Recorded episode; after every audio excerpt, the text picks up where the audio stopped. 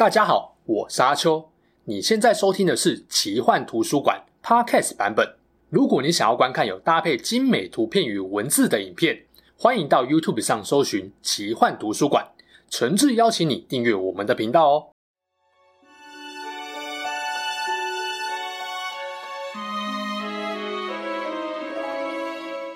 Hello，大家好，我是阿秋，来聊聊神秘奇幻的主题故事。十月底，《鬼灭之刃》电影版上映后，不知道大家看了没呢？我自己是抱持着万分期待的心情去看的，因为动画第一季真的做得太好了，各种燃烧经费。结果呢，走出影厅后，我发现自己脸上也挂着两行泪痕，有几幕是真的被感动到了。开头先说个无雷心得总结，我认为《鬼灭之刃》成功，除了动画组精湛的画面制作、声优超有渲染力的演出之外，还有就是原作漫画的故事能够引起观众的共鸣。凭良心讲，《鬼灭》的世界观没有很特别，它本质上就是 Jump 王道少年漫画的套路。但为什么《鬼灭之刃》达到了其他作品无法企及的高峰，成为了现象级的大作呢？关键就在于作者能够简单扼要把每个故事说好，不管是对节奏铺陈的控制、主角群挫折与成长的描写，还是对于反派鬼的挣扎刻画，很明显作者都下了不少功夫。尤其你会发现，故事里面有一些鬼受欢迎的程度完全不输给替大家斩杀恶鬼的主角群哦。这难道是因为《鬼灭》里的鬼设定比较特别吗？今天这支影片就要来跟大家聊聊《鬼灭之刃》作品中的鬼到底是怎么来的，他们有什么特色能够如此受到大家欢迎？而日本的鬼跟中国西方国家的鬼又有什么不同？那我们接着往下看吧。啊，开始之前自己帮频道打一下广告。我们奇幻事件部最喜欢讲这些奇幻元素、神话故事跟地球上的未解之谜了。如果呢，你也对这些故事有兴趣，欢迎订阅追踪我们的频道。前阵子呢，刚突破三千人，真的是很感谢大家。这支影片原则上跟剧情有关的雷，只会到电影版无限列车篇，所以呢，动画党应该是不用怕被我雷到更后面的剧情。但如果完全没看过，最近正想找机会补动画或漫画，又很介意被雷到的，那可能等你补完进度后再来看会比较好。《毁灭之刃》的故事背景设定在大正时代，也就是西元一九一二到一九二六年期间。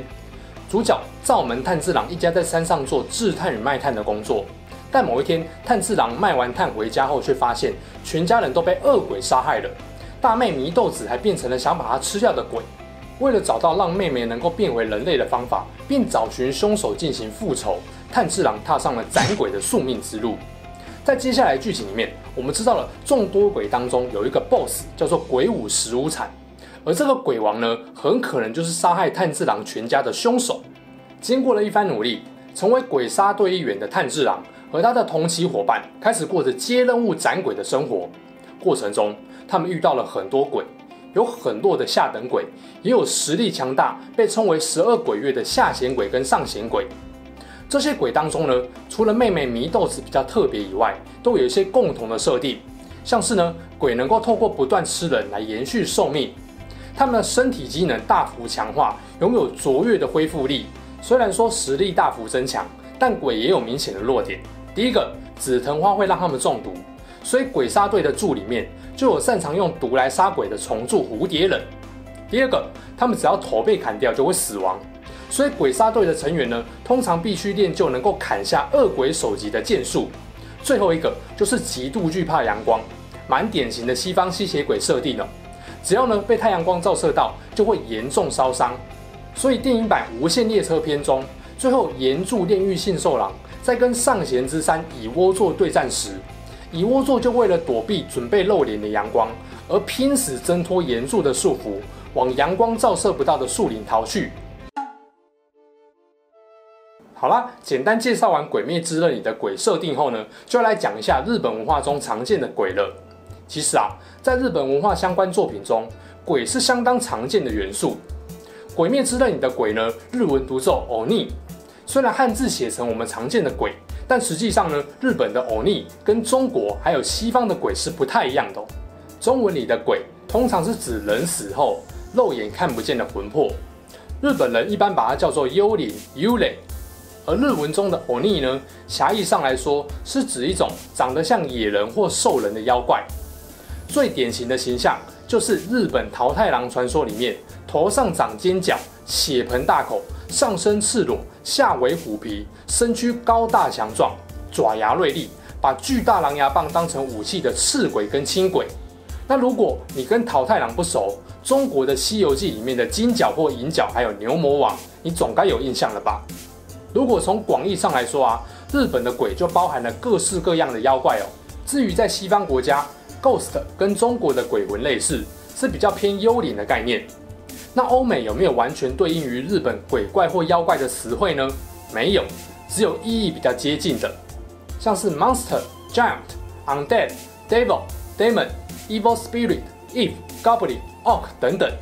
可以说啊，日本的鬼或妖怪和中国西方国家相比是不太一样的概念。你会问，那日本的鬼最早是什么时候出现的呢？这部分呢，民俗妖怪学家也没有定论。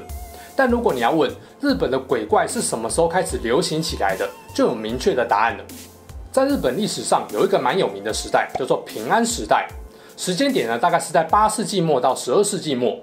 这个时代呢，可以说是日本妖怪文化在民间开始流行起来的阶段。无论是鬼还是妖怪，都已经从单纯的传说变成一种真实存在的民间风俗。不管是野人形象的鬼，还是各式各样、动辄好几百种数量的妖怪，大多都是平安时代流传下来的。而当时的人呢、因为深信妖怪跟人类生活在同一个空间，生怕鬼怪的侵扰，还出现了利用阴阳五行之道进行占卜跟处理鬼怪的官职——阴阳师。对，日本里面最有名的那一个叫做安倍晴明。而鬼偶逆的形象又怎么发展出来的呢？据说啊，因为丑跟寅之间的方位称为鬼门。日本人就以这个概念作为发想，把十二生肖跟地支的形象化，丑牛跟寅虎的特征结合在鬼的形象中，再融合了佛教罗刹的意象，渐渐就变成那种面目狰狞、头上长着尖角的野人模样了。当然啦，这边特别讲日本鬼的由来，绝对不是我吃饱太闲，是因为鳄鱼老师在创作《鬼灭之刃》的鬼时，显然就参考了平安时代盛行鬼怪的设定，在鬼灭的故事中。鬼王无惨哥就是平安时代里面一位罹患绝症的人类青年，但在治疗的过程当中意外变成了鬼。对照真实的日本历史，无惨变成鬼的这段期间，刚好就是鬼与妖怪逐渐流行并开始被具体化的时期。这当然不是巧合哦。不过后来因为妖怪数量实在太多了，为了方便，很多时候大家也把各种妖怪统称为鬼就是了。平安时代的鬼怪虽然已经从口耳相传的传说转变成有具体叙述的文字，但怪物的形象还是要靠人类的脑补才知道。等到了十七到十九世纪的江户时代，日本鬼怪的形象才开始有特定的图画表现。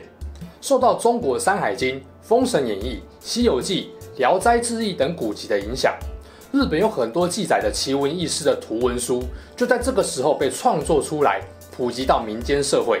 另外，由于江户时代的浮世绘流行，有很多画家也纷纷用浮世绘的风格把妖怪画成图画。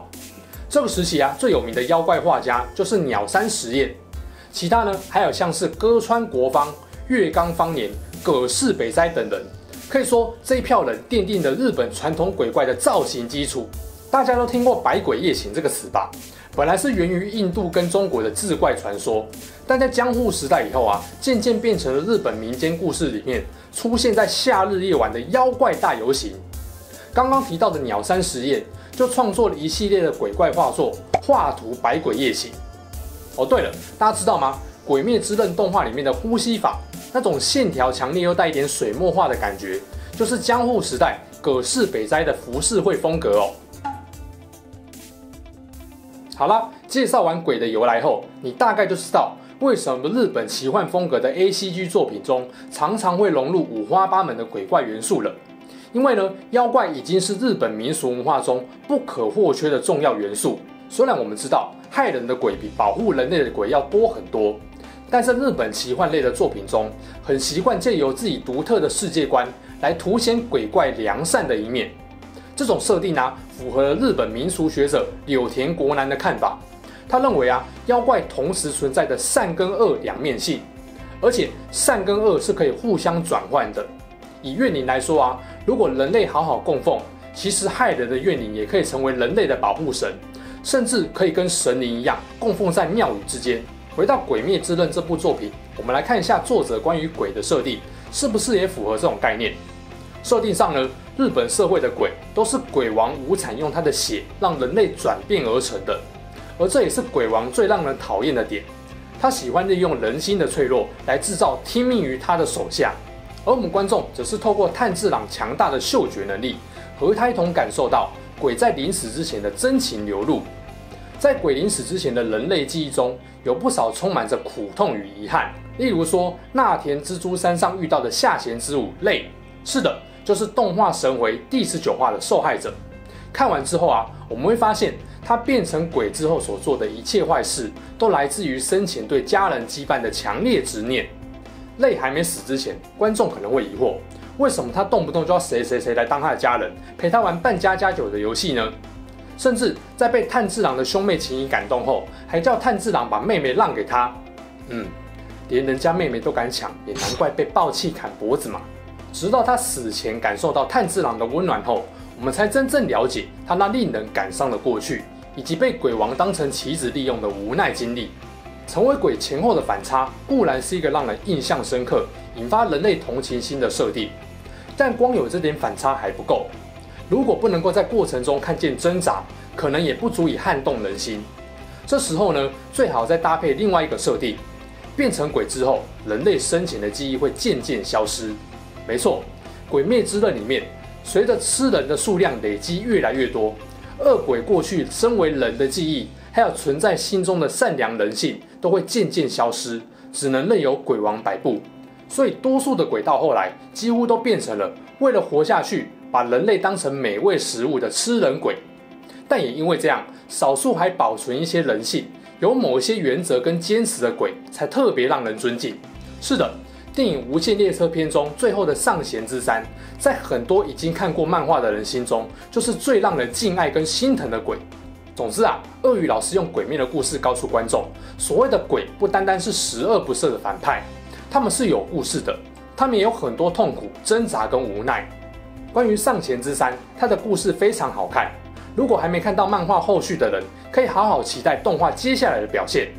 如果你跟我一样等不了这么久，那赶快到电影院刷一波《无限列车》，帮大哥应援一波，顺便也看看实力悬殊的蚁窝座，也是很棒的选择哦。当然啦，也不能够说因为当鬼是被迫的，或者是鬼的生前有痛苦悲惨的回忆，所以我们就该原谅鬼。这部分呢、在动画第二十回炭治郎跟师兄富冈义勇的对话中，就可以清楚了解。对炭治郎来说，他虽然恨鬼杀鬼。但他也同情鬼生前的遭遇，两者并不冲突。他不会因为同情心作祟就放过作恶多端、杀人无数的鬼，因为这些杀人的罪孽是不能够被原谅的。但在这些鬼被制裁之际，对于他们死前终于一起的痛苦回忆与最后忏悔，这样的情感也是值得被怜悯的。所以炭治郎才会成为大家口中的无敌暖男，他体现出人性最温暖光辉的一面。所以我会说啊。鬼灭之刃的鬼不仅仅是善的对立面，他们更代表着由善堕入恶时，经历许多困苦挣扎，最后不得不为恶的一种可悲选择。只有当你不再把善恶截然二分时，你才能够真正感受到作者透过绘笔下的鬼，刻画出人类面临艰难挫折时的血与泪。很多时候，我们人就跟里面的鬼境遇差不多，不是吗？说到底啊。要谈鬼灭的成功，鬼的故事刻画绝对是不能够被忽略的重要关键。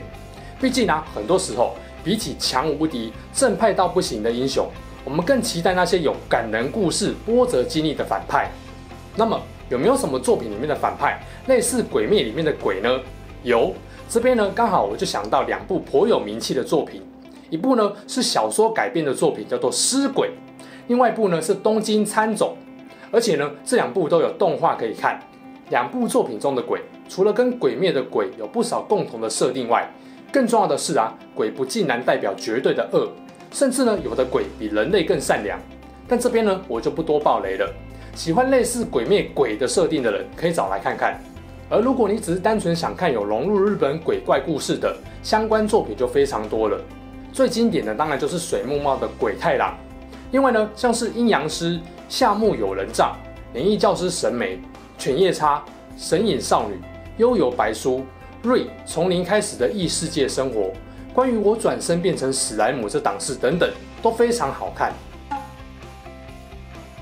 全世界的奇幻故事多半少不了剑、魔法跟鬼怪等元素，尤其呢讲到鬼怪，大和民族千年以来造就的鬼怪文化，就算放大到全世界来看，也是数一数二丰富精彩的。因此，和鬼怪有关的日本奇幻作品，才会有一股独特的魅力。看看鬼太郎、阴阳师，或是伊藤润二的恐怖漫画系列有多么受欢迎，你就知道鬼怪早就已经成为日本人生活中很重要的一个部分了。而《鬼灭之刃》里鬼隐于人间、日没夜出的设定，也正是这种人鬼共存的民俗体现。而加入了鬼元素的奇幻作品这么多，为什么偏偏鬼灭会这么红呢？